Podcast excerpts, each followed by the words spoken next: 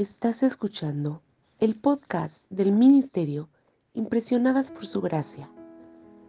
Nuestra serie actual se titula Reto de Lectura 365, Comprendiendo la Biblia. Un estudio a través de la Biblia en orden cronológico.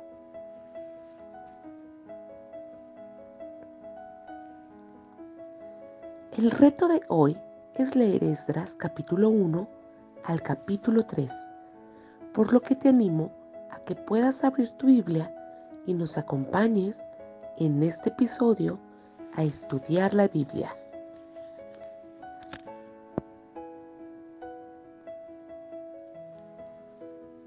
Después de derrotar a los babilonios, el rey persa Ciro, impulsado por el Señor, proclama que los judíos pueden regresar a su patria y reconstruir el templo.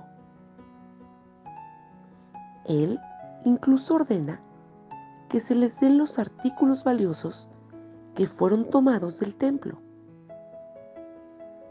Sesbazar los lleva de regreso en 537 a.C. Pero ¿quién fue Sesbazar? Algunos eruditos creen que Sesbazar es otro nombre de Zorobabel. Ambos son llamados gobernador y ambos pusieron los cimientos del templo. Léase en el capítulo 3, versículos del 2 al 8, capítulo 5, Versículo 16.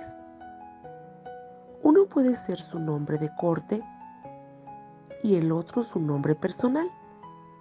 Otros afirman que los dos deben ser distinguidos. Sesbazar, el primer gobernador, pudo haber sido anciano y pronto fue reemplazado por Zorobabel. O tal vez Sesbazar era el gobernador oficial mientras Zorobabel era el líder popular del pueblo. Podemos ver que el enfoque para aquellos que regresaron sería la reconstrucción de la casa de Dios.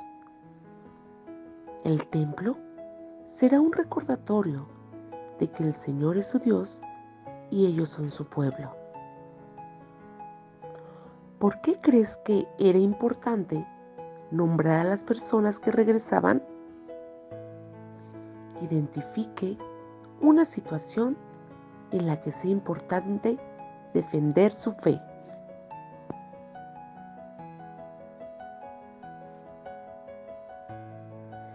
Mañana continuaremos con este viaje por la Biblia.